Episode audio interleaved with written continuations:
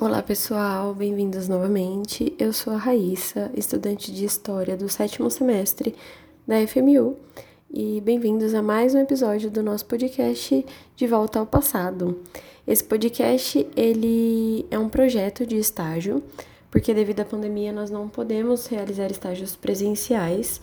Então, essa é o nosso, a, nossa opção de poder preparar a aula, de poder conversar com vocês sobre alguns pontos interessantes sobre a história. E esse podcast tem como foco os alunos de ensino médio. Mas se você não for de ensino médio, não tem problema nenhum, você é super bem-vindo também, bem-vinda para nos ouvir. E nós esperamos que a gente possa falar sobre história de uma forma um pouquinho mais é, simplificada e até divertida. Hoje eu estou sozinha e este episódio, o próximo episódio, serão os últimos episódios desse podcast. Uhul, chegamos ao final, hein? Então sejam muito bem-vindos e sem mais delongas, é, o nosso tema, como vocês já viram aí no nome, é a Revolução Industrial. Então, para fechar esse período né, da Idade Moderna, a gente vai falar um pouquinho sobre a Revolução Industrial. Então, o que, que foi né, a Revolução? Então, pessoal, a Revolução Industrial, ela foi um período de um desenvolvimento tecnológico muito, muito grande. E começou na Inglaterra, lá para a segunda metade do século XVIII, ali no finzinho da, da Idade Moderna mesmo. E através da Inglaterra, ela se espalhou pelo mundo. E isso trouxe grandes transformações. Né? Nós falávamos sobre as muitas mudanças que a Idade Moderna teve e a Revolução Industrial foi uma das mais impactantes. Com ela, a indústria garantiu, é, o, o surgimento da indústria estava garantido, e através disso, o processo de formação do capitalismo se consolidou, não só na Europa, mas também nas colônias. Né? O capitalismo ele é consolidado, ele é fortificado através da Revolução Industrial. E o que acontece? A, o nascimento da indústria, né, das indústrias, causou uma transformação tão grande que teve um impacto na economia mundial e no estilo de vida das pessoas também.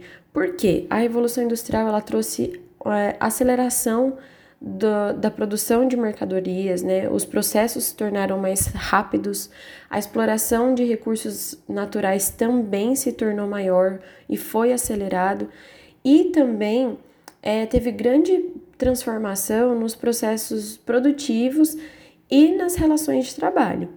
Né? Com o advindo da, da, do maqui, da máquina, né? do maquinário dentro das empresas, o, o trabalho do, dos operários ele se tornou mais é, dividido e com isso a produção também aumentou. Por quê? Cada tra trabalhador era responsável por uma parte do processo apenas. E antes da revolução, não. Antes da revolução, cada trabalhador era responsável por todo o processo de desenvolvimento e de produção dos produtos. Parece estranha essa frase, mas não é. E a gente falando, né, falando para vocês dessas mudanças e tudo mais, é por que, que ela é chamada de revolução industrial, né? Porque o processo dela foi a substituição das ferramentas né, manuais pelo uso das máquinas. A energia humana ela foi substituída por energia eh, do maquinário, né, a motriz. E o modo de, de produção também deixou de ser artesanal e ele passou a ser fabril.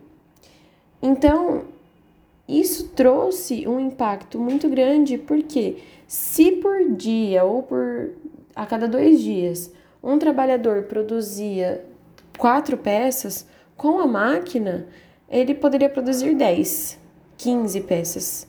Porque era dividido o trabalho, ele não precisava tanto da força braçal, era apenas colocar na máquina e a máquina fazia o trabalho, né? Então, com a Revolução Industrial, começou-se a produção em larga escala mecanizada. Por que mecanizada? Como eu já falei para vocês, o homem parou de colocar a mão em todas as etapas. Né? Por mais que ele estivesse ali observando e tudo mais, a máquina fazia o trabalho. Né? Então, as nações elas, elas tornaram, elas começaram a perceber que isso ajudaria muito, muito, muito, muito mesmo na produção, aumentaria a produção, aumento de lucro, né, acúmulo de capital, se tornou mais viável por conta da revolução. Antes, né, de tudo isso acontecer, é, a maioria da população vivia no campo e eles produziam para consumo.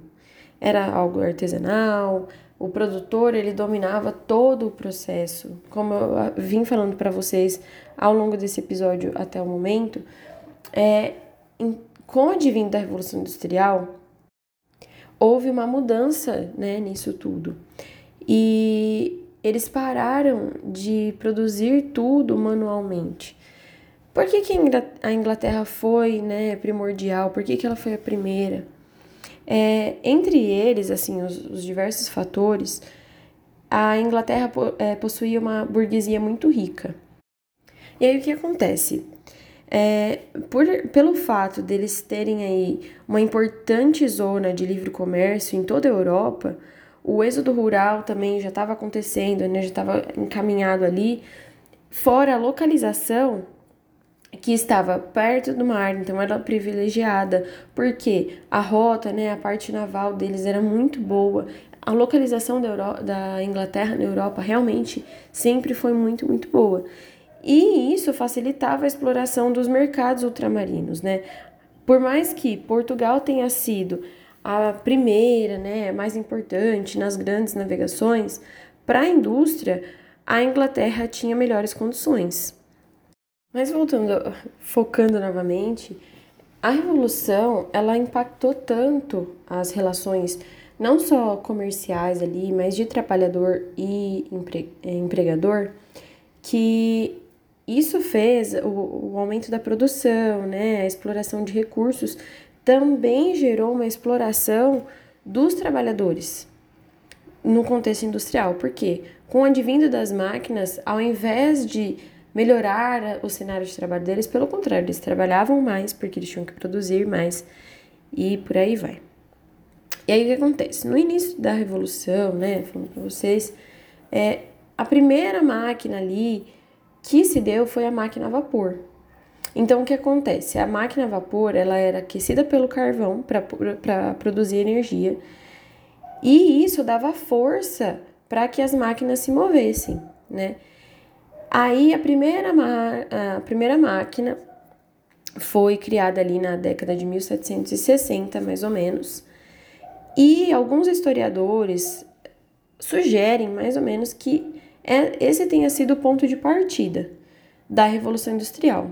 Não existe uma data específica do início da Revolução Industrial, mas uma coisa que a gente precisa manter em mente é que a revolução ela é marcada pelo desenvolvimento tecnológico e de máquinas que ajudaram a transformar o estilo de vida da humanidade toda. As primeiras máquinas elas surgiram e elas atendiam principalmente às necessidades do mercado têxtil da Inglaterra, porque a Inglaterra era muito, muito forte nisso. Então, elas vieram realmente com esse objetivo de facilitar o processo de produção e elas teciam fios em uma velocidade muito maior do que quando era um processo manual. E aí, com o tempo, o que foi acontecendo? O lucro das indústrias, né, à medida que a, o capitalismo ia enriquecendo, as indústrias crescendo, a, o lucro que eles ganhavam começou a ser revertido em investimento para que houvesse um desenvolvimento das estradas de ferro ou então da, das embarcações, para que o mercado também pudesse se alargar. E aí a gente tem o surgimento da locomotiva, da estrada de ferro, né, do, do trem a vapor. A gente vê que tudo teve bastante impacto. E aí é, esses desenvolvimentos eles contribuíram também para que houvesse prosperidade no sentido de riqueza mesmo para a Inglaterra e consequentemente para aqueles que faziam comércio com a Inglaterra. É, a construção disso fez com que eles alavancassem né, a, o comércio, o, como eu falei para vocês, o capitalismo ali sendo consolidado e a gente vê que à medida que eles iam crescendo, o, trabalha, o trabalhador ia sendo mais e mais explorado. Porque eles já não tinham a produção manual, o trabalho braçal tão forçado. E os produtores, né, os chefes aí das indústrias, né, os detentores da indústria, eles achavam que eles poderiam forçar o trabalhador a trabalhar mais mesmo que se ele trabalhasse a quantidade de horas que ele, ele estava trabalhando antes, ele pudesse produzir o dobro ou quase o triplo do que ele produzia. E aí a gente precisa lembrar que mesmo com esse agravante né, das condições precárias de trabalho, a Revolução Industrial ela, ela colocou a burguesia na, na ordem econômica assim no topo. Né? A gente vê a supremacia burguesa nesse né, nesse período. E aí a gente consegue é, observar que o êxodo rural ele sofreu um, uma aceleração muito intensa. A, o crescimento urbano também foi intenso. E a formação da classe operária também era o começo mesmo, estopim para o início de, uma, de um novo período. A política, a cultura, eles ficavam ali entre dois polos, a burguesia industrial e o proletariado. E aí a gente vê a consolidação também dessas duas classes, né? Burguesia e proletariado, como a gente conhece depois de estudar por um bom tempo e de ver ainda o impacto disso nos dias atuais. Aí a gente entra, é, eu falei para vocês um pouco sobre os trabalhadores, né? E as condições de trabalho, por mais que a Revolução Industrial tenha sido belíssima, né, no desenvolvimento tecnológico, no desenvolvimento da indústria, das ferrovias, na, no setor têxtil e, e por aí vai, a gente vê a exploração dos trabalhadores, né? Eles aceitavam uma carga de trabalho, não que eles aceitavam de bom grado, mas eles eram obrigados a aceitar essa carga de trabalho que, assim, 16, 17 horas por dia de trabalho. E eles não tinham uma hora de almoço como a gente tem hoje. A gente trabalha 8 horas por dia, 9 com uma hora de almoço. Não, eles tinham 30 minutos e todos eles, todos aqueles que não eram, é, que não conseguiam aguentar essa jornada cruel e desumana, eles eram substituídos, simples assim. Além de ser um trabalho exaustivo, era também perigoso, porque não tinha é, a proteção, segurança do trabalho. Isso é uma coisa recente, né? Nesse começo, não. Então, muitos acidentes aconteciam. Eram inúmeros os casos de trabalhadores que perdiam o dedo, a mão, e eles eram afastados por problemas de saúde causados pelo trabalho, mas eles não recebiam salário. Por quê? Só era pago o salário para quem estava trabalhando. Então não tinha o atestado, era a mesma coisa que nada. E aí o que acontecia? Aqueles que eram é, fisicamente incapacitados de continuar trabalhando, seja por acidente ou por doença, eles eram demitidos, não tinham seus direitos, não eram respaldados e outros trabalhadores iam lá. Mulheres e crianças também trabalhavam. Então a gente vê aí que na Revolução Industrial, mulher também trabalhava. Só que elas ganhavam bem menos. E por quê? Eles, eh, os patrões é, tinham preferência em contratar as mulheres porque elas recebiam menos.